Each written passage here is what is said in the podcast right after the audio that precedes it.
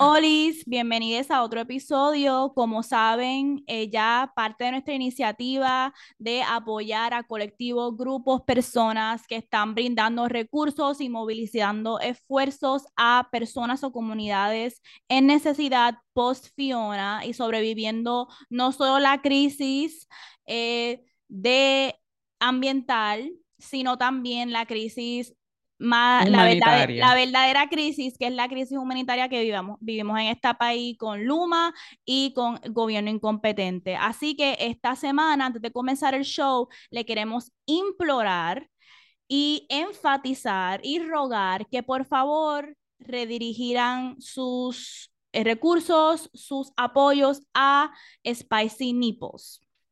Y les voy a estar compartiendo entonces cuál es la propuesta que tiene Spicy Nipples. Desde Spicy Nipples, como red transfeminista, estaremos apoyando las áreas sur y oeste, ya que han sido las más afectadas, priorizando como siempre a personas negras, transmasculinas, mujeres trans y personas no binarias de nuestras comunidades TILQAPBG+.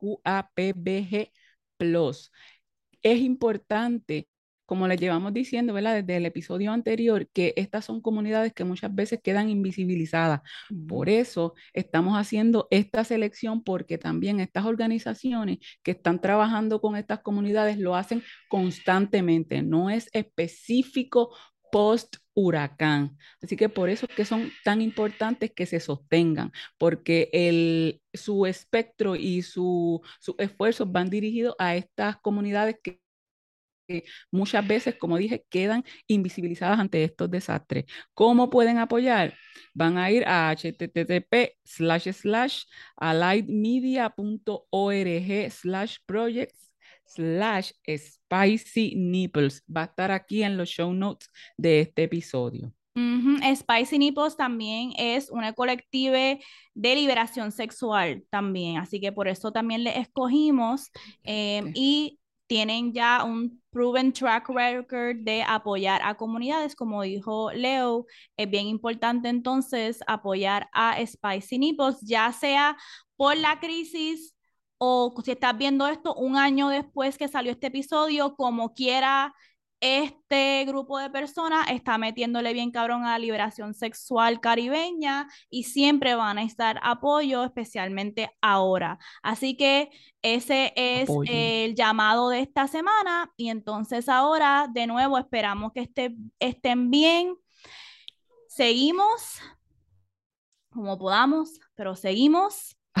Em, le vamos a dejar toda esa información en los show notes, entonces vamos ahora a comenzar el show.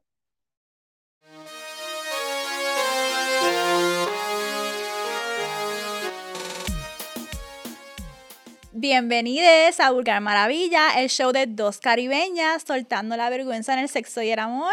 Porque el placer es nuestro derecho al nacer. Yo soy Moni. Y yo Leuric. Y vamos a comenzar el show. Vamos a comenzar. Tú eres una embustera, esto no es Leuric. ¿Dónde está Leuric? No, la, dejé, la dejé esta bicha un ratito porque eh, para que yo vengo a matar la impostora, que aparece de vez en cuando y tengo que aparecer yo porque esa pendeja de Leo si no estás consumiendo esto en YouTube, tienes que ir a YouTube porque Leo está, no está aquí, está Bárbara. Y eso solamente voy a decir eso para dejarlos con la intriga de que vengan a YouTube a ver a Bárbara. Bárbara. ¿Es Bárbara o es Barbie? Fíjate, no, es Bárbara porque es así bien primitiva. Bien Bárbara. Es correcto. Ok. Ok, me gusta, me gusta. Pues estamos aquí, episodio 15. Hoy les traemos una quenepita. Tenemos una degustación. Estamos en el Caribe, ¿verdad? En el Caribe para esta temporada vienen las quenepas. Y esto puede ser, vamos a demostrar una, destreza aquí de... Yo la, ahora ya yo abrí la mía. Ajá, ¿cómo tú la abres? ¿Tú la muerdes así o, la muerdes primero? Yo la... ¿O le haces con las uñas? No, yo me la metí a la boca y la mordí un poquito, suavecito, le quité la tapita. Esta me escupió a mí. Escupió? Se me vino ya nada más con... Qué bella acá. eh, y... Ah, sí. A mí me gusta chuparla primero y después la saco, como que me la como por mitades. Mm. Te vas a comer con No siento que no me voy a poder comer con y seguir hablando. Sí, y cierra los ojos cuando yo a mí de primera instancia como que... Mm. Me tienen que ver esto en Patreon. Ustedes no se merecen esto en, YouTube. Ya Pero- lo velaban parar.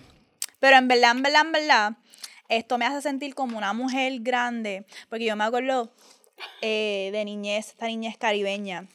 Cuando yo era chamaca que mi mamá no me dejaba comer quenepa porque dije que me podía, se me podía, eran, son tan babosas que se le puede meter te uno en la garganta. En verdad es cierto, ¿no? Eh, no era que mi mamá era cabrona, es que es cierto. Este, pero ahora está como que ya yo tengo más control sobre mi garganta y Sobre tus reflejos. y mi, mi boca, así que me puedo comer una quenepa. Sobre, tienes control sobre el reflejo de chupado. Por eso es que yo amo estar con personas caribeñas, porque solo una persona caribeña pudiera intercambiar una quenepa en la boca conmigo y entender lo rico que es Lo eso. que significa. Cierto es. Ave Versus María. otra persona, por ejemplo, un gringo que me diga, What is this? What is this? Is this a quenepa? Say it, say it in English. Yo no sé. Tantas provocaciones que se pueden hacer con, con, con las quenepas, oye. Tantas cosas que se pueden decir cuando tú estás chupando quenepa o antes de chupar quenepa. Iba a decir algo, pero no voy a decir, porque no, es, no, no promueve el sexo más seguro. Ok, no, pues dale. Este, pero eh, ahora se me vio lo que estaba diciendo. Anyway, estaba presentando el episodio de hoy en Hacho, es que esto de sexo, esto que iba a decir, que no, no lo quiero decir porque algo de sexo, bueno, lo voy a decir, pero no lo hagan. No lo hagan. Esto es, una, esto es una experiencia que alguien me comentó, pero no lo hagan. Ok. A menos que no quieran terminar en el hospital. Yo estaba, yo antes hacía un internado con la cuenta Sex with Baddies Ajá. y me tocó entrevistar a alguien sobre. Honestamente, era como que te tocó hoy y tiene, alguien te va a contar una experiencia sexual. Y yo, ok, pues yo llegué como la host, era un live. Y el tipo comienza a hablar de que él estaba con un tipo y él estaba haciendo su especialidad. Yo, ah, pues cuéntanos cuál es tu especialidad. Y él me dice, ok, pues yo, eh, él me tiraba strawberries en el ano y yo las sacaba. Este, y como, como que se las, no, obviamente se las tiraba, pero como que él se podía meter strawberries en el ano y después sacárselo y ponérselo a su pareja o a la persona. Astroberries se llamaba Era. la sesión. Astroberries. Astroberries. Y yo como que, obviamente estaba en mi proceso de educadora sexual, soy yo, eh, esto, no puedo darle vergüenza a alguien por hacer esto, pero a la misma vez esto no es seguro. Qué destreza. eh, tú sabes, tú no puedes estar metiendo frutas o como comida en el ano, eso, el ano es como un vacuum, es un vacuum, todo lo que tú metas ahí, Lo el va a ano hace, entonces tú va vas a a terminar en el hospital. Este, y yo como que, ay, nunca, no, no, entonces pues cuando estábamos hablando me imaginé meter la quenepa, eso fue el visual que me vino, la quenepa en el ano, como si fuese básquetbol. Eso me acuerda otra putería de cuando yo era De chamaca. tres. Este, cuando yo era chamaca. bulú, bulú y pa' afuera. Meos, ¿tú estuviste aquí cuando pasó esto? Cuando, cuando yo era chamaca en la, en la escuela, que yo era siempre bien puta. Este, yo Desde me, siempre y continúas. yo me iba a la biblioteca, todos los lugares a la biblioteca. Me iba a la biblioteca y yo me iba con un corillo de bellacos que siempre querían toquetearme a escondidas. Los puti intelectuales. Exacto, no ni intelectuales eran, eran un chorro de chamacos bellacos que siempre querían tocarme a escondidas, pero después actuaban como que "Ay, yo no conozco a esa puta, yo no sé quién es. bla". Sí. Y yo jugaba panty basketball con ellos en la biblioteca. Y yo cogía y siempre era cuando tenía uniforme de educación física puesto, que tenía los sweats. Eh, entonces yo cogía y me hacía así. Este, me, me describe, describe esto. Ok, ella se está cogiendo el lado eh, derecho del panty, como que abriéndoselo, dejando un, canasto, imagínate un pantalón flexible puesto y me lo. y me lo- sacas el me panty lo para que sea el aro. Me lo, exacto, me estiraba el panty como si fuese el aro y entonces ellos cogían con la libretita con papelitos y me hacían para ver si podían caerle dentro. Yo no sé por qué yo hacía eso y después me quedaba con un con de papel de libreta en la crica. ¿Y qué, gana, qué ganaba él? ¿Qué, ah, ganaba, Yo qué creo que yo los estaba como ticiando, como Ah, que. Como que te enseño un poquito, pero y si le llegas, pues te enseño un poquito más. No sé, era como un juego de pendejo, no sé cuál fue el propósito de ese juego, pero tengo Provocar, muchas memorias de panty basketball Ya. este con estos pendejos. Que sigo contando historias, no voy a voy a fucking presentar el tema de el, o que voy a decir esta última. Uno de ellos, no sé si fue uno de ellos, puede ser. Pero los otros días estaba en la farmacia y fui a recoger un medicamento y había uno al frente mío. Y yo como que... Ay. este, y rápido como que me no me entró, reconozca. me entró toda la vergüenza. Y eso era cuando yo tenía como, ¿qué? 14, 13 años. Pero yo, como esa etapa fue una etapa traumática en mi vida, uno borra cassette. Sí. Y cuando lo vi fue como que, y no busqué mi medicamento y me fui, me fui de la farmacia solamente porque no quería interactuar con él. No Eso tenía que ser, imagínate que yo sé que si él te hablaba, tú ibas a decirle, ¿quién? No, recuerdo, no, sé Basketball. quién, no sé quién tú eres, no sé quién tú eres. Seguramente fallaste, porque si no, te hubiese recordado. Lo primero que me iba a salir de la, de la cabeza ahora, ¿cómo estás? Panty basketball. Como que.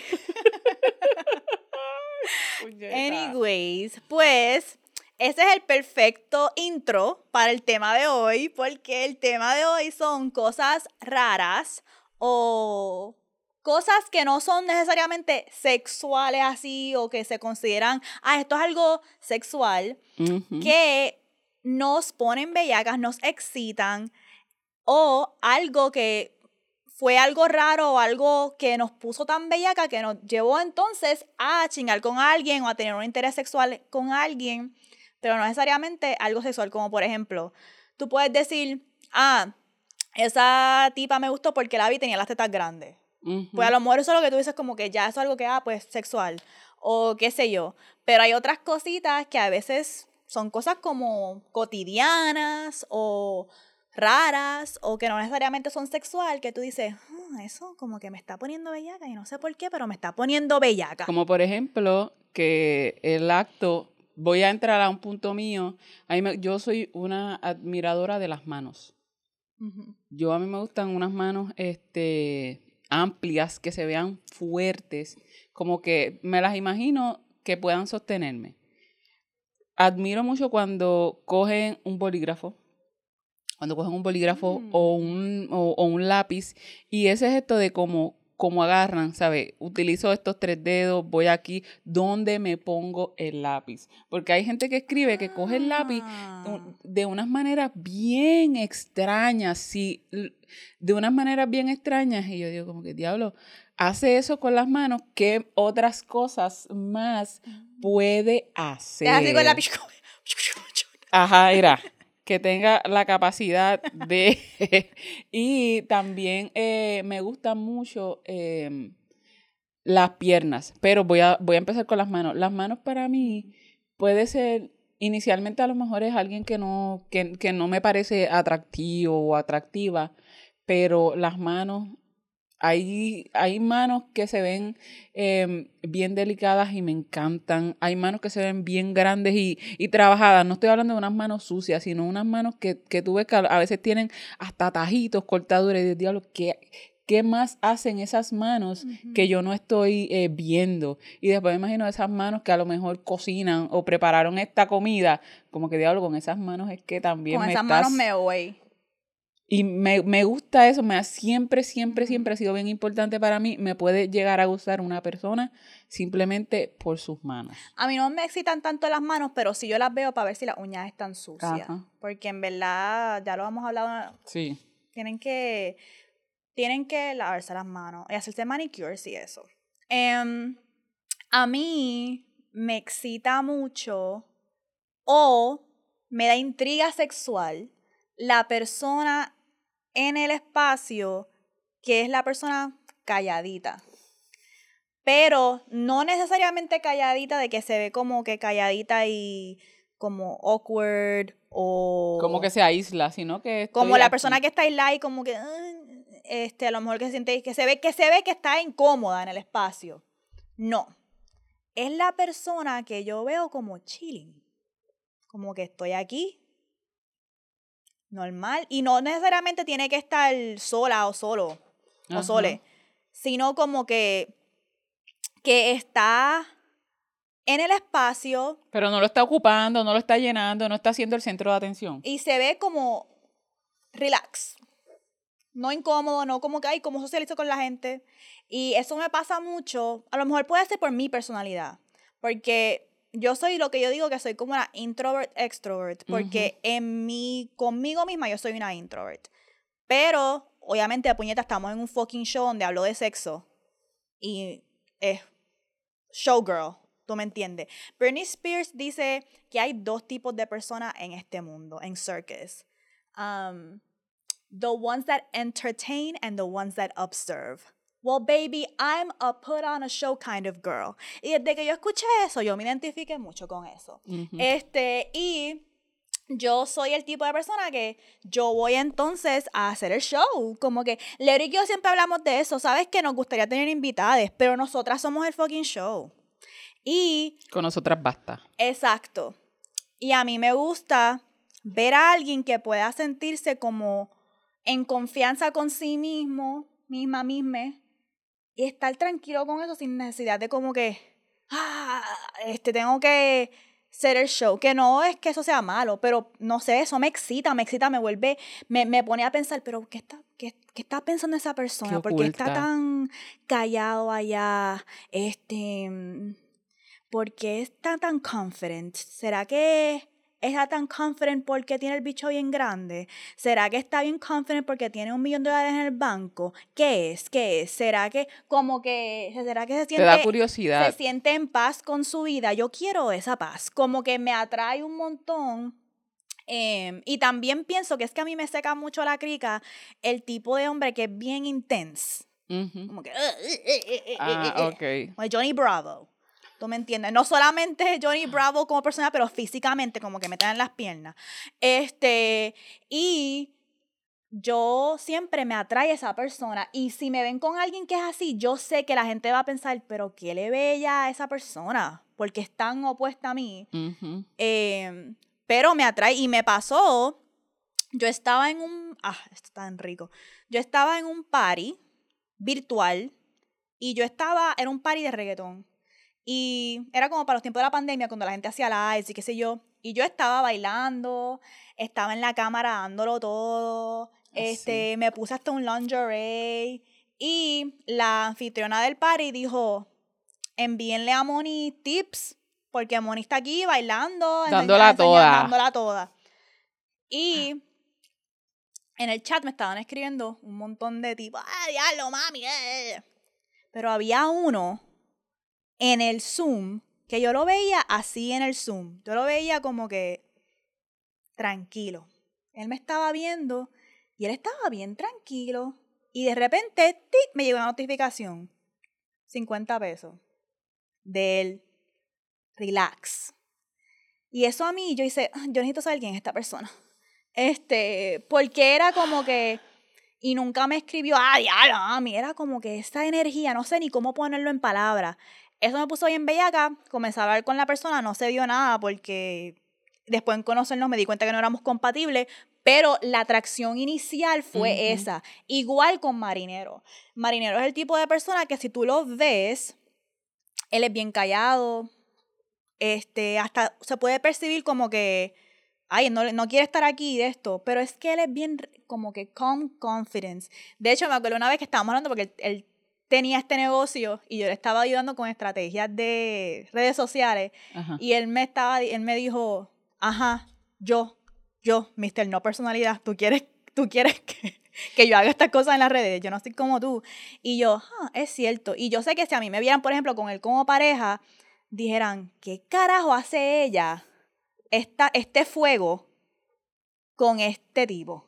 Pero es que eso es lo que me gusta, eso es lo que me excita. Esos son, yo me estoy sintiendo identificada con esto porque estos son, desde mi perspectiva, estas son las personas que yo las veo y pienso yo y siento que esta persona no sabe que, que se ve bien, que se ve, que es atractiva y, y esta persona desconoce o no le interesa explotar esa cualidad.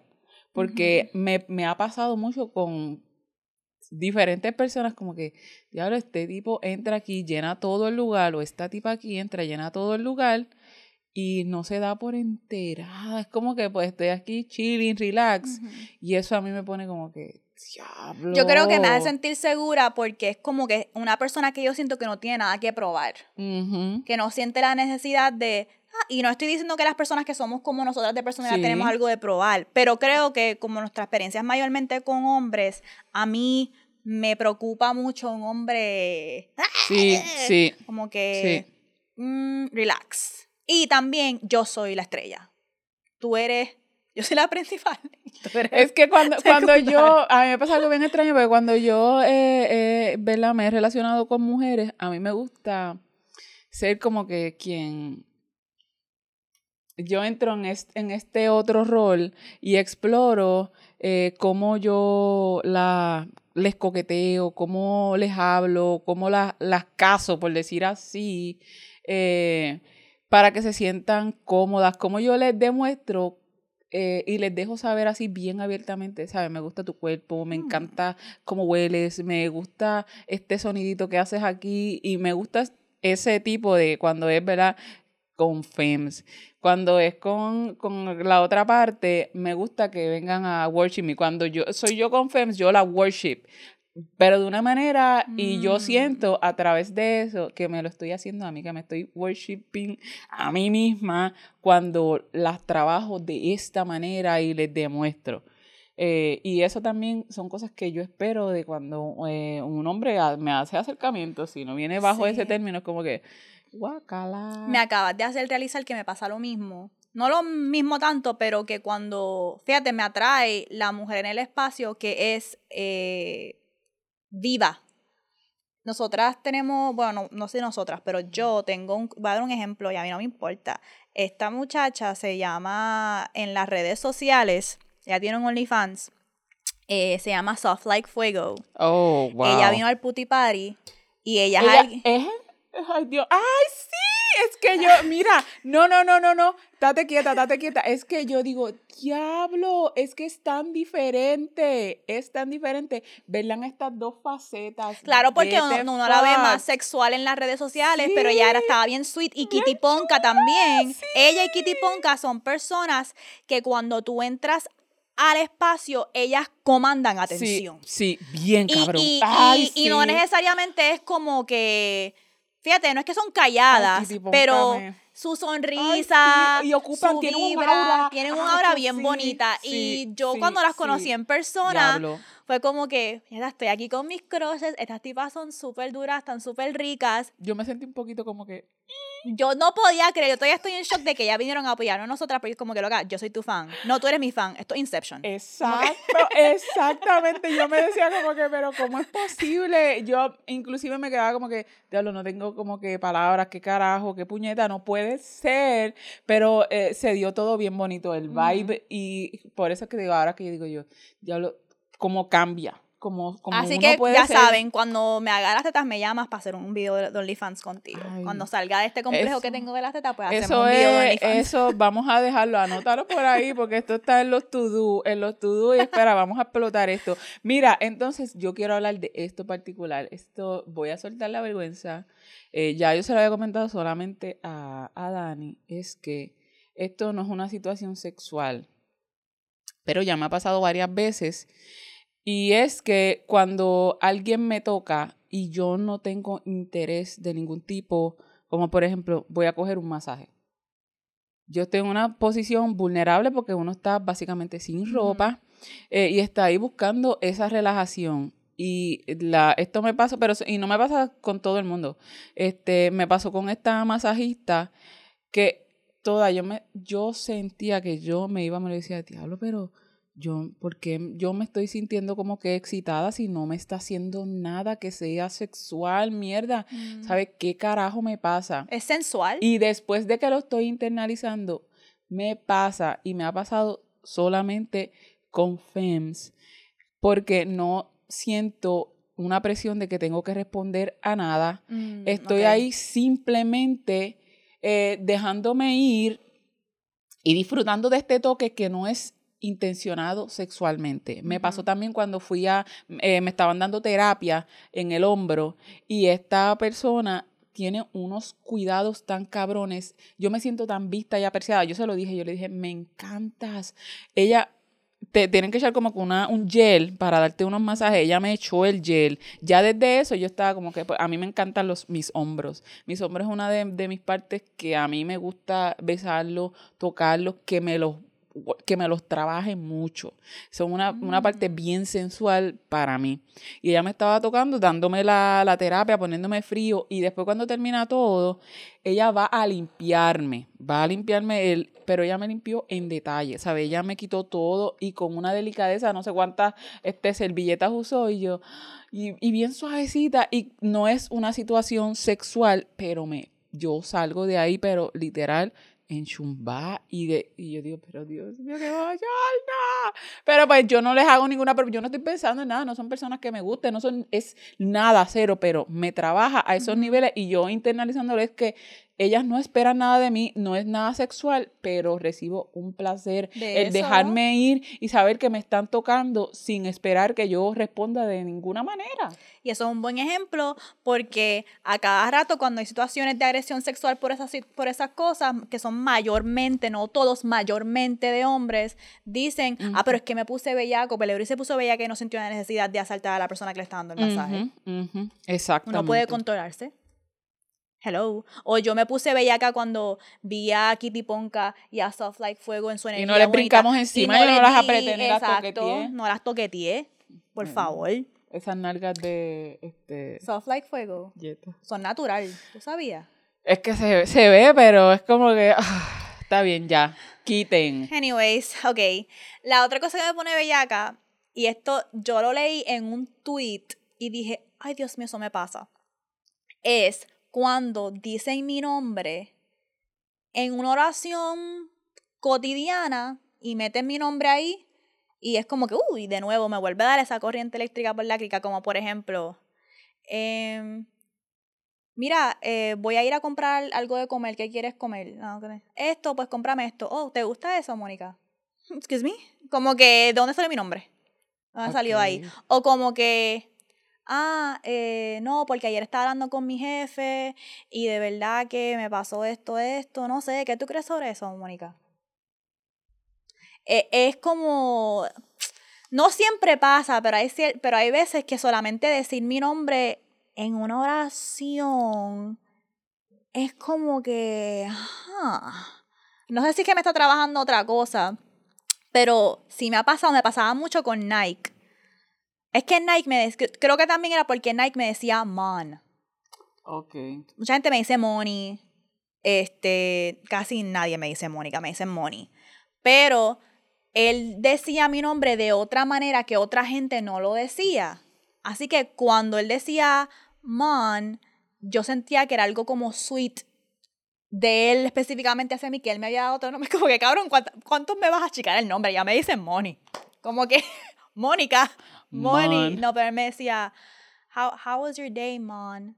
Este, suena como, no, como, suena como si estoy diciendo con acento jamaiquino.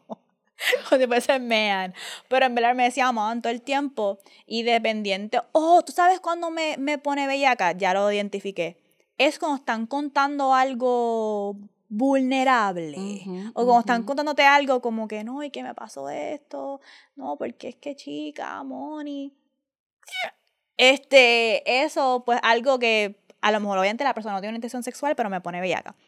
So, ese es otro de los míos. Ese está bueno, ese está bueno. A mí me gusta también eh, cuando no, no me interesa a la persona y podemos estar como que lado a lado y pues se rozan este, los, los brazos o tenemos esos roces que no van a significar nada, pero como que sensorialmente es como que, mm, I am alive, estoy mm, aquí, este se sintió mm. rico y vuelvo, lo que me, me trabaja es como que paso sin buscar. A ti te gusta mucho el contacto físico, ¿verdad? Sí. Es, uno, es uno de tus love languages. No lo soporto. Ese es el que a, mí, siempre me sale, yo llevo como dos años corrido que me sale cero. Y eso es algo que yo hablé con, yo hablo con mi psicóloga porque ella dice como que, ok, uno tiene sus categorías de lenguaje de amor, lo que sea, pero que te salga 0%. o sea, 0%, que siempre te salga 0%. eso es. y yo le he hablado mucho, me pasa con toda la gente de mi familia, es como que un abrazo, es como que. no me toques. Y cuando estoy en lugares que me voy a sentar, por ejemplo, tú y yo tenemos espacio aquí. Pero si estamos en lugares como un bench o algo y yo sé que me va a tocar mismo lo con otra persona, no puedo ver. Como eso que tú acabas de describir, yo te, tú no, porque entonces el contacto así, yo me dio un, un estrés. De la guagua de la guagua eh, Bueno, hay contactos y hay contactos, sino que me siento relajada, pero no venga en una guagua pública o en un espacio del tren que, que habiendo espacio, entonces tú decides invadir este a propósito. Eso, eso son, hay unos extremos. Sí, pero fíjate, me he dado cuenta que he ido creciendo en eso porque antes no lo toleraba de que para nada. Y era algo bien fuerte porque hasta con mi hijo. O sea, que si te hacen como que este de que, oh, excelente, eso te pone como que. Me da como que asco. No me toques. a mí este, puede me pasaba también si es eh, algo bien, esto sí que esto pero esto es algo que viene yo entiendo de ser sobreviviente como que el contacto físico eh, para mí yo ah. no lo asocio con cariño, ¿tú me entiendes? So es como que no me pasó que lo tuve que trabajar con mi psicóloga, que al principio, cuando como yo me preocupaba mucho de cómo yo le voy a enseñar a mi hijo que yo lo quiero, esto, que lo otro, si yo no tolero el contacto físico. Entonces mi nene venía donde mí a darme un abrazo y hasta mi propio hijo, ay mamá, y yo, que se acaba este abrazo, que se acaba este abrazo, que se acaba este abrazo. Oh, wow. Este, y me pasa con mi mamá, con todo el mundo, hasta hasta yo me acuerdo cuando era adolescente que mis hermanas me molestaban y me decían, eh, ataque de abrazos a Mónica porque sabían que yo no lo soportaba. Era como que una burla que me hacían. Y yo todo el tiempo no, no lo podía aguantar. Pero me he dado cuenta que estoy progresando en mi sanación sexual porque ahora cuando pienso en alguien que me gusta, pienso en abrazarle, pienso en que me abrace, pienso en eh, acurrucarme con alguien, que eso era algo que antes yo como que se acabó el sexo, arranca para el carajo, no, no me toques ni un pelo. Eh, y eso es algo que Nike siempre me decía, ¿cómo se supone? Esto a mí no me gusta de ti, o sea, ¿qué carajo es esto? Y yo era como que chingamos y no me toques nada. Echa, es más, asegúrate que aquí haya una barrera en la cama. Este, pero ahora, cuando pienso en las últimas experiencias que he tenido con personas que todavía no las he podido poner en práctica, tengo fantasías de acurrucarme con alguien y de sobarle y el contacto físico no me pone no te produce tanto, estrés. tanto estrés. Ay, a mí me gusta, pero ¿verdad? Es, tiene que darse en ese contexto que no sea eh, para buscarme eh, sexualmente o que sea... A mí me gusta ese de que, ah, buen trabajo. ¿Sabes? O que si estoy cuando, y yo también soy así, cuando yo quiero demostrarle a una persona como que, que te aprecio, llegaste y te extraño, es como que, ah, con, con permiso, tampoco es que voy abiertamente, pero si yo siempre soy tu cona de, vera, que si esto, que si. Sí. Eso he tenido que moderarlo fallando, pero ahora pregunto como que te puedo tocar, o oh, disculpa que te toque. Diantre, me acabas de acordar, y lo voy a decir porque yo ya tuve esta conversación con ella, y ella no quiero que se vuelva a ofender, pero ella no entiende español. Eh, cuando yo estaba en Estados Unidos, yo tenía mi mejor amiga, que era una maestra que trabajaba conmigo. Ella siempre que me veía, siempre era besos y abrazos. Y yo, Dios mío, como tengo una conversación con esta tipa de que no me toque porque me da estrés. Pero entonces nunca se lo dije porque dije, es en el contexto de trabajo, tú me entiendes, no me va a molestar, whatever, y soy yo la que tiene el problema. Pero como que uno tiene que comunicar sus límites. Claro. El punto es que una noche tuvo un sleepover en la casa de ella. Y ella se emborrachó y yo me fui a dormir y me metí al, al cuarto de huésped que ella tenía y me quedé dormida yo y mi hijo. Eran como las 3 de la mañana y ella entró a mi cuarto borracha porque ella se quedó bebiendo y se metió en la cama conmigo no, no fue de una manera sexual, fue como que se metió en la, en la cama conmigo y empezó como más emocional, como que, Moni, te quiero mucho, como que en la borrachera, tú sabes, Moni, te quiero mucho, de verdad que nuestra amistad significa mucho, y honestamente no fue de ninguna manera sexual, como que esta tipa todavía es una de mis mejores amigas, pero ella estaba como que bien emocional, también estaba pasando por un breakup, con una, por eso fue que me quedé esa noche para consolarla a través del breakup. Entonces ella se metió y me empezó a acurrucar como de cucharita literalmente me tenía a la mano eh, como así, como... Abrazándote, como cogiéndote por la cintura. O sea, con culo con chocha, o sea, así. Y yo estaba tan tensa. Tensa que se me salieron las lágrimas. Ah, y no pero y yo no quería decir nada porque yo como que ella está pasando por un proceso de separación, esto que sí lo otro. Al yo ir, salirle fuerte puede ser que le dañe más, soy yo la que estoy trabajando esto, whatever. El punto es que ella se quedó dormida así. ¿Qué te ¿Y tú no mí. dormiste entonces? No me jodas, qué horrible. No, esto, ¿sabes lo que yo hice? No pude aguantar. Y literalmente, eh, como que yo- las lágrimas me salían y yo, ¿cómo yo salgo de esta situación? ¿Cómo yo salgo de esta situación? Fue desesperante. Literalmente, la saqué de encima de mí y en vez de irme a otra cama a dormir, empaqué mis cosas, levanté a mi hijo, me monté en mi carro a las 4 de la mañana y guié a Filadelfia a mi cama. Porque una cosa que ya yo no podía estar en la casa. Como que yo me tenía que Sí, ir de ahí. demasiado el espacio. Este, ahí. y tuve la conversación con ella después, pero sí.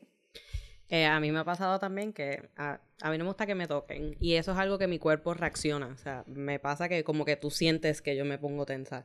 Y me pasó una vez, eh, bueno, que quede claro, yo tampoco soy de quedarme a dormir en la casa de la gente después de chichar, porque es como que, ok, ya gracias, yo ahora necesito mi cama, mi espacio, no quiero que me toque. Y me pasó una vez que me fueron a cuddle y pues yo le metí una pata. Literalmente, o sea, Y, eh, ¿Cómo se reacción pero involuntaria? exacto, sí, no fue, no fue a propósito, fue que literalmente como que I kicked them off the bed. Y fue ellos como que, ¿pero qué te pasa? Y yo, I am sorry, pero no, como que no puedo. Sí. Y pues eso es algo que uno trabaja poco a poco, ya pues. Ya te Sí, dejas algo o te permites la Dependiendo de la persona. Sí, depen- Ya, Sí. ya yo estoy un poquito más affectionate, dependiendo de la gente. Ya yo dejo que como que mis amistades me den abrazos. Ahora también, eh, antes yo no podía decir la palabra I love you ni te amo porque literalmente me dan ganas de vomitar. Y ya, como que mis amistades me le dicen, yo como que, ah, yo también te amo, I love you too, como que, I'm working on it, I'm working on it. Y que No, también hay otro, otra, otras formas de demostrar este... eh, Exacto, que no tienen que ser física, pero están los lenguajes de amor. Pero sí, yo he cambiado mucho con eso, hasta con mi nene ahora, yo le doy abrazos, le doy besos. Este, sí, quiero más el tacto en mi relación con mi pareja. Pero mira, eh, como que hemos hablado, son cosas que uno tiene que intencionar, Es porque cuando uno se reconoce, uno sabe, ok, tengo que específicamente trabajar esto, en vez de dejarlo como que, por ejemplo, yo me pude haber ido esa noche y me hubiese quedado en, ella me invadió mi espacio, es la peor, nunca quiero volver a hablar con ella, que sí, a lo mejor se pasó porque estaba en trago, pero también ahí el nivel de incomodidad mío es algo que yo tenía que sentarme con y reflexionar, loca, ¿qué carajo te llevo a alimentar? Yo, yo arreglé mi seguridad y la de mi hijo. Yo me levanté a las Ujú. 4 de la mañana a coger una, y mi casa quedaba como una hora. Este, sí, porque era New Jersey, yo vivía en Filadelfia. Y llegué a mi casa como a las 5 de la mañana y de camino a mi casa llamé a Nike llorando, llorando, como que no puedo que y él el peor. Este, le pregunté que si podía venir a mi casa a consolarme y estaba en Nueva Jersey gambling. Este, anyways, pues esa es una, la que tú dijiste de tacto. Yo tengo otra que es media random. Eh, bueno, tengo dos, actually. La primera es cuando los hombres se ponen camisa. No tienen que tener abdominales, pero que se quitan la camisa y tienen como que la V. Ok. Tú le estás cogiendo el, el trago a Leo. Sí, para, para bajarlo. Ah, ok, ok. Porque como no tiene alcohol yo. Este, pues cuando los hombres no tienen camisa, pero tienen pantalones largos. Eso a mí, yo no sé, me- eso me prende como un trimmer un domingo, un, so- eh, un Sunday. Como es un domingo a las 6 de la mañana. Eso yo no sé por qué carajo siempre me ha, me ha dado una bellaquera. Y, lo, y la otra es la cuando se le marcan las venas a los hombres en los brazos. No sé si como que cuando No, hacen fuerza. Ajá.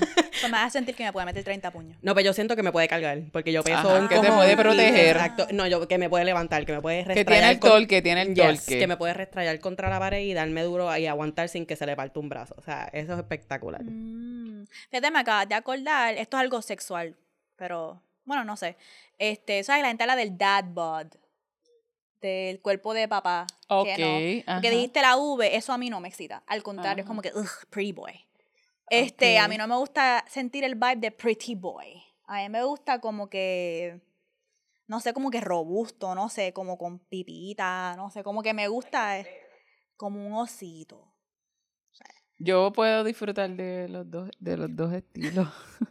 me los Esta, disfruto de los no, dos pero estilos. como que si me gusta, si, si estoy hablando de atracción inicial física, pero si yo conozco a la persona y me gusta y tiene este cuerpo así como que cortado o lo Yo que sea, no. pues no voy a decir, ay, no puedo porque no me gustan las personas con el cuerpo cortado. No, ya yo. No es sí, eso, es como que físicamente nada más, yo de ver a alguien como que Ahí tú le das una oportunidad. Es como que, hmm, Tiene algo. Si estoy en un cuarto y hay un montón de tipos con Vs, Eso, eso no lo sin vas a mirar. conocerlos, sin saber su personalidad, voy a estar como que, no, Voy pretty tras- boy, no. No estoy para estos como que jocks. Este, sí. Eh, otra que te excita. Ok, tengo una. Está bien sencilla. Pero a ti te cita también los acicalados. Eso no es sexual, porque yo iba a decir las barbas. Una barbita ahí bien. Pero no una eh, barba. no, una barbita, ¿sabes? Cuadradita. Me gusta a veces que, que, que están muy yuditas, muy yuditas, pero no que están sí, largas así. Para hacerle porque así. sí, a mí me gusta cogerles a- a- Para que se acueste así, mi sí, falda, y- y- en el sillón, y yo jugarle con la Sí, Barbie. pasarle la mano por la barbita y también que con esa barbita me recorra también por los hombros, que es que me encanta. Sí, es. Sí, con Nike yo le hacía él tratamientos en la barba, le compraba como que steam de la barba, él- a mí me gustaba eso. Sí. Este, otra que me excita es de cuando yo escucho a un hombre hablar de su mamá o de cuidar a su mamá y a las mujeres en su familia como una prioridad. Eso es algo que me gustaba mucho de Marinero. Eso, algunas cosas, eso fue una de las cosas que a mí me puso bien bellaca. No se lo dije porque está bien weird, como que él hablándome de lo mucho que quiere a su mamá y yo, vamos a chingar, este, o vamos, o te voy a enviar una nude. Pero y Moni él con el siempre- fuego. él siempre me hablaba de, puñeta, mi mamá está en esta situación, yo tengo que hacer dinero porque yo tengo que... Él le paga todo, casi todo, él, se- él se encarga de, de su mamá económicamente, completamente. Oh, wow. Y encima de eso, él es el retiro de su mamá, básicamente. Y encima de eso, él estaba hasta... Tuve una, hubo una situación en la familia en la cual, eh, no sé si puedo dar muchos detalles, pero hubo una situación en la familia en la cual alguien, una mujer de la familia necesitaba que alguien los cuidara. Entonces él hasta me estaba hablando, yo creo que yo voy a tener que dejar mi trabajo aquí y mudarme de estado porque esta persona en mi familia necesita cuido. Y yo como que este tipo Poniendo eso está primordial. siempre pensando en las matriarcas de mi familia. Tienen que ser retiradas y tienen que ser cuidadas. Y eso es algo que yo valoro mucho. Todo tipo de elder, ¿verdad? Como que personas mayores en nuestra familia, pero especialmente las mujeres que llevan toda una vida jodiéndose, criando a todo el mundo en la familia. Todo el mundo en la familia, no solamente sus hijos, pero las hermanas, los hermanos, todo Sí. el mundo. Y las mujeres que dan tanto, que siempre la vemos en todas las fiestas familiares, son las que siempre, las mujeres en la familia siempre están laborando, laborando de una manera u otra. Y este, él intencionaba, yo quiero cuidar a mi mamá, a mi abuela, a las mujeres de mi familia, las quiero retirar. Y eso es algo que a mí me ponía bien bellaca porque eso es otro meta mía personal y enseñaba el valor que le tenía a las mujeres en su familia. El lugar que ocupan. So, eso. Que eso es bonito, eso es bonito y sí, también es bella cosa porque eso se traduce a, a una, a cómo, puñeta, así voy a ser tratada por este, qué Ujú. ricura. o que no voy a tener que pelear con él cuando si por ejemplo algo le pasa a mi mamá o a una mujer de mi familia, Sí. si él si como tenemos valores en común, como que si mañana Ujú. él me dice, "Mira, mi abuela está bien enferma, no hay problema, ella va a vivir Sí. con nosotros." Como que es algo que tenemos en común bien brutal. Em, pues sí, esas son las cositas. Coméntenos ustedes cuáles son las de nosotras, digo las de ustedes, que los ponen bellaques. Em, y tíranos ahora para el putearte. Ok, vamos para el putearte. Oh, Ustedes ¿es- saben, eh, el, el putearte es tuyo. Es mío. El putearte es tuyo. Yo Ah, ok, ya me acuerdo que era el putearte. porque- y el putearte, recuerden que en el putearte es donde combinamos eh, todo lo que sea artístico que nos traigan a nosotras esa visión de cómo podemos mezclar la liberación sexual con el arte, ya sea música, películas, series, novelas, poesía, escenas de series, de películas, las vamos a compartir aquí y vamos a estar ¿verdad? dando nuestro punto de vista de por qué y cómo se relacionan. Ok, les voy a decir de ahora que no nos va a dar tiempo para leerme esta. Porque este putearte es importante y lo quiero hablar con Leury. Y este no nos va a dar tiempo para leerme esta, así que lo dejamos para el próximo episodio. Este putearte, ¿tú sabes quién es Superhead, la modelo? No, no. Ok, esto en los tiempos de, no del inicio del hip hop, pero yo tenía, como cuando yo tenía 12 años, vamos a suponer, había esta modelo de música, de los videos de música, de los raperos en Estados Unidos, que ya le decían Superhead, la conocen como Karine Stephans, porque ella tenía reputación de que ya mamaba bicho a otro nivel, como que Superhead, por eso le decían. Y ella escribió un memoir, un tell-all, Oh, ok. sobre todo lo que a ella le ocurrió en la industria de música, con los raperos, con los artistas, eh, las cosas buenas y las cosas de ella ser sobreviviente y toda la cuestión. Y yo me acuerdo cuando yo era chamaca, ella, sí, Karen Stephans, cuando yo era chamaca, yo la veía a ella y fuera como un revolú porque ella estaba contando todos los, no los chismes, porque sí son chismes, pero también la interioridad de, la sexualidad en la industria, las cosas que pasan las mujeres de los videos de música y todo esto. Pues ella, eh, en Good Moms Bad Choices, hicieron una entrevista que dura dos partes. La tienen que ver las dos. Ok. Ok, lo que quiero resaltar aquí, creo que es importante para nosotras, es que ella dice varias cosas que son importantes. Y si, miren, si me ven mirando sobre es que no me quiero olvidar de ellas. La primera es que ella dice que es tan importante uno contar sus historias. Y yo pensé como que eso es lo que hacemos nosotras. Y ella dice, solamente porque yo sea una bellaca no significa que lo que estoy diciendo no es verdad. Y es lo que hemos hablado de ser muy respetable. Y mucha gente invalidaba las historias de ella y el libro que ella publicó que le trajo mucho backlash. Porque esa es la puta que mamaba bicho. Ujú. Y ella dice, ok, pero lo que yo dije es verdad. Entonces, esto fue lo primero que ella está enfatizando, lo de remover la vergüenza o no invalidar lo que yo estoy diciendo. Especialmente ella trajo reclamos de sobreviviente, eh, que fue otro nivel porque ella dijo, yo llevo desde hace 15 años con el movimiento Me Too y no es hasta que ocurren estas cosas que entonces dicen, ah, Karen tenía razón, mira, pero yo fui la que me jodí los, los chinches. Pues eso fue lo primero que ella dijo que fue como que impactante para mí. Lo otro fue, ella enfatizó tanto la importancia de contar nuestras historias, especialmente como mujeres, y apalabrar esos procesos. Eso me tocó mucho porque incluso hasta ella contando una historia que le pasó con una persona que era abusadora, una de las muchachas de Good Moms Bad Choices lo conocía a él. Y le dijo, ah, yo tengo una amiga que le pasó lo mismo con él. Y tú la ves a ella en la misma entrevista, como ella para y hasta le dan ganas de llorar, porque ella lo sigue repitiendo en la entrevista como que, gracias por decirme eso, porque yo siempre pensé que era yo, que era que él me trataba así a mí, o como que, eh, y por eso ella sigue diciendo, por eso es tan importante nosotras poder contar las historias como las contamos, para que warn other women, para este, que se sepa sobre los procesos. Y esa fue como que la parte que yo diría que como que deep, que me gustó de la entrevista, pero hubo otra parte, y lo voy a chotear aquí que se joda, aunque nos manden para el carajo, hubo otra parte que ya estaba contando una, una historia que tuvo con un rapero, una historia de sexualidad que tuvo con un rapero bien famoso. Lo voy a decir de ahora, fue Drake. Fue Drake. Fue Drake porque de los clues que ella dio... Derrumbando ídolos. No, pero fue una historia rica. Pero de los Ah, clues pues que ella bueno. dio, yo dije, ese es Drake. Ella dijo que era un escorpio. El escorpio más famoso es Drake. Literalmente sacó un álbum que se llama Scorpion. Este, y dijo que la mansión era una mansión, pisos de mármol, este, o sea, dinero, pero de qué? Dinero. Y ella, otro clue que ella dio fue, es light skin. Este, también dijo que es uno, tú lo vas tú lo escuchas en todos lados. Yo, es Drake. No hay otro, es Drake. Es de Los Ángeles, es Drake. Entonces, especialmente porque enfatizó mucho lo de Scorpio. Eh, y ella contó que ella estaba hablando con Drake, pero ella no quería chingar con él, porque ella está en un proceso de abstinencia luego de esa relación abusiva.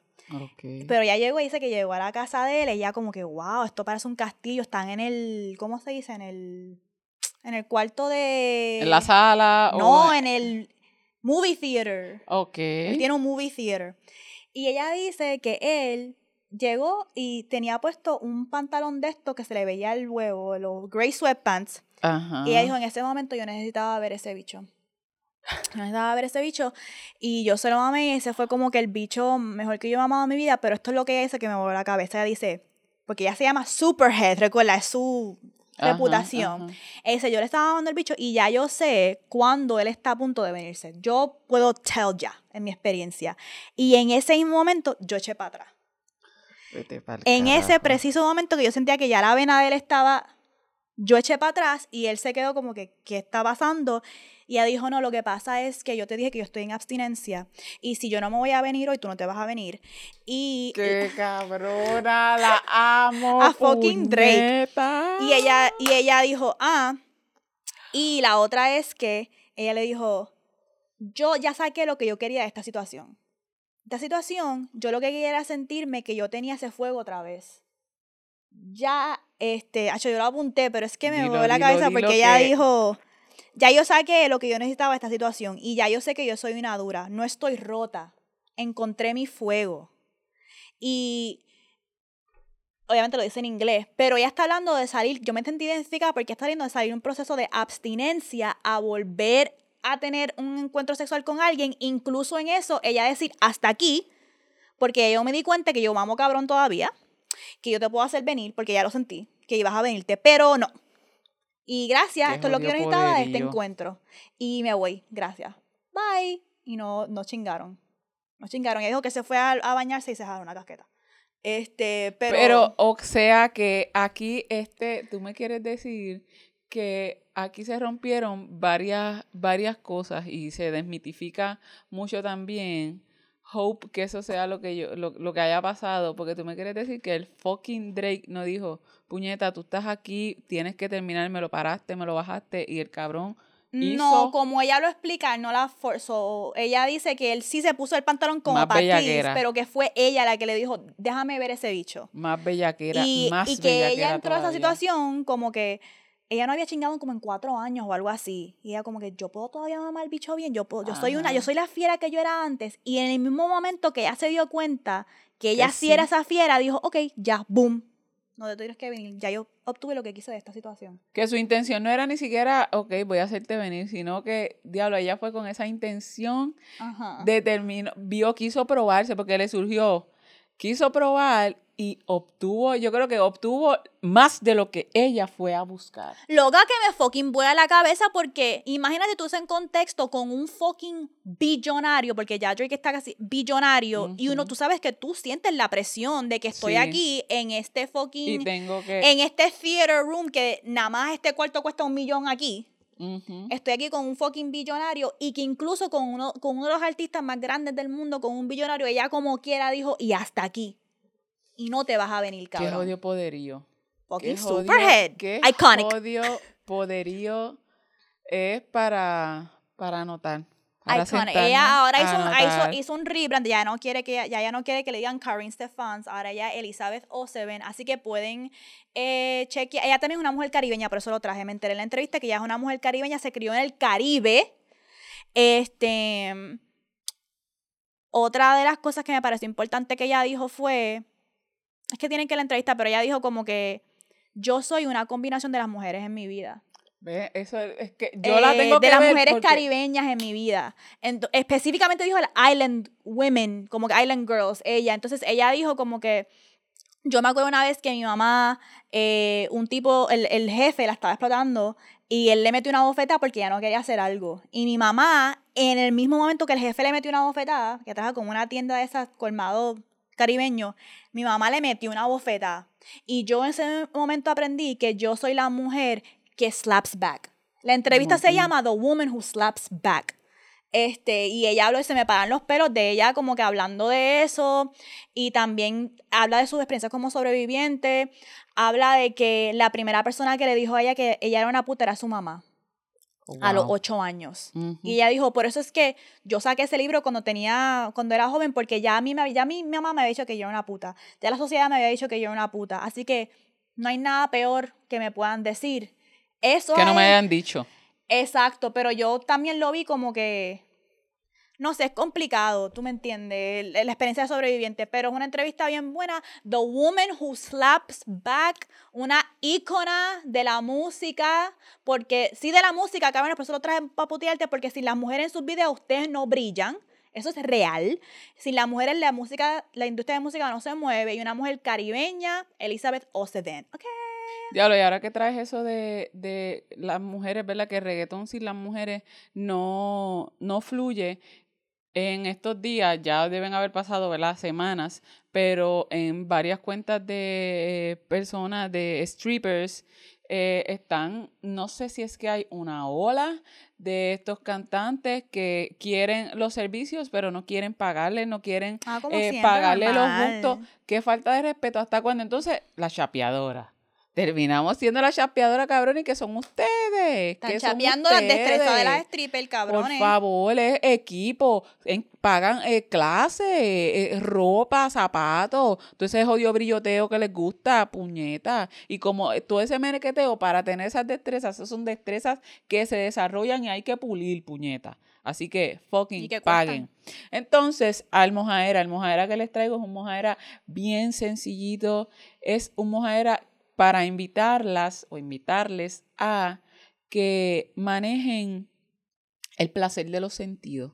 Tú traíste en uno de los de los eh, de los mojaderas eh, pasados esto los tostones, los tostones de los chinos y una de las cosas que quisiera invitar es que nos detengamos en el sentir, que busquemos el placer. Buscar el placer, para mí, eh, comer tiene una conno- connotación bien placentera, porque además de que me estoy nutriendo, eh, toda la preparación de este alimento, cuando específicamente tú tienes en ganas un menú particular que solamente tú te sabes hacer.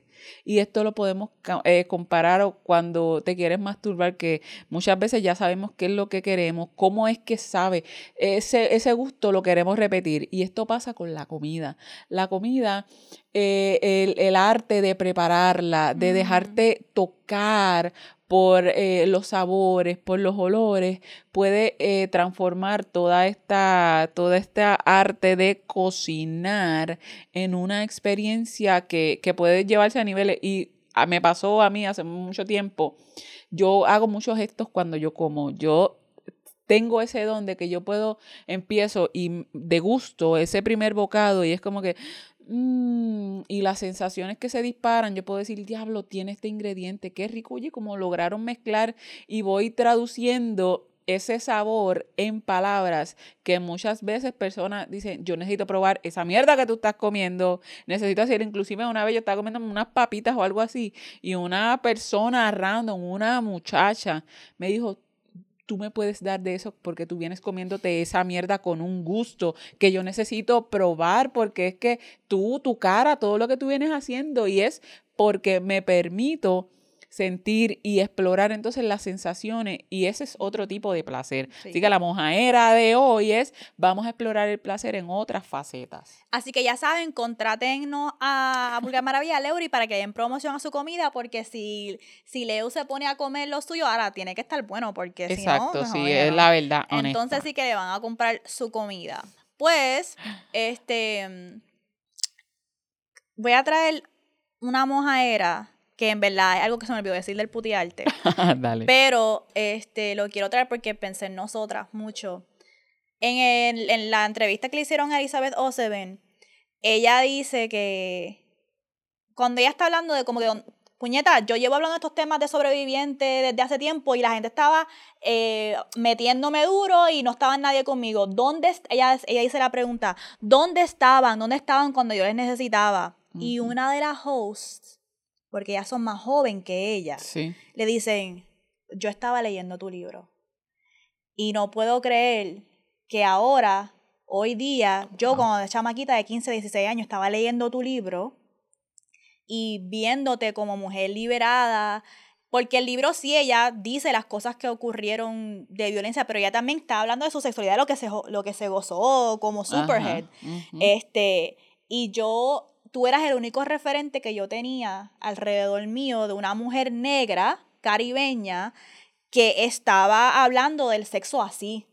Y hoy día yo tengo un podcast que se llama Good Moms, Bad, Bad Choices, donde yo hablo de sexo como tú hablabas de sexo en tu libro y yo estoy aquí sentada al lado tuyo y ahora llegué. Mira el y legado. ahora llegamos. Mira el Y legado. fue un momento súper bonito ver eso y me hace pensar como que los sueños que nosotras tenemos de como que, ¿te imaginas un día estar sentada con Ivy Queen, con Ernita Nazario en un sillón? Es como que, ¿dónde estaba? Yo estaba escuchando tu música.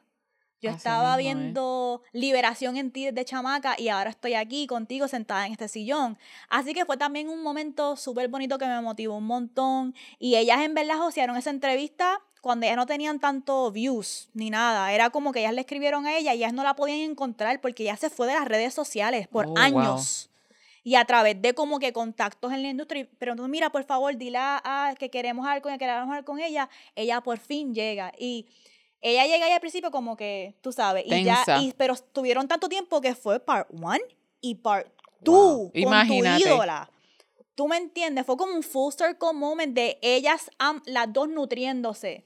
Yo dándote tus flores por lo que hiciste por mí, porque yo me siento y hago este trabajo y vivo de hablar de esto por ti. Gracias a ti por lo que vi que tú compartiste. Porque Exacto. te atreviste, porque representaste. Y fue como que súper bonito. So, eh, de nuevo, Good Moms, Bad Choices se llama el podcast. El episodio se llama Elizabeth Oseven, The Woman Who Slaps Back. Qué sendo So, tema. Gracias un montón por eh, esa mojadera. Eh, bueno, me gusta mucho lo que dijiste y quiero enfatizar que nos vuelvan a contratar para que Leuric Vamos a hacer eso. Yo les meto corazón, gusto y voy a, mira, mm, y voy a hacer el listado de los ingredientes. Voy a decir, se siente así, está crunchy, blandito, aquí empieza jugoso. Y los voy a llevar a un, a un recorrido por e- en cada bocado. Ay, Dios mío, mira, ya tengo hasta los ojos cerrados. Coméntenos si quieren ver este contenido en Patreon.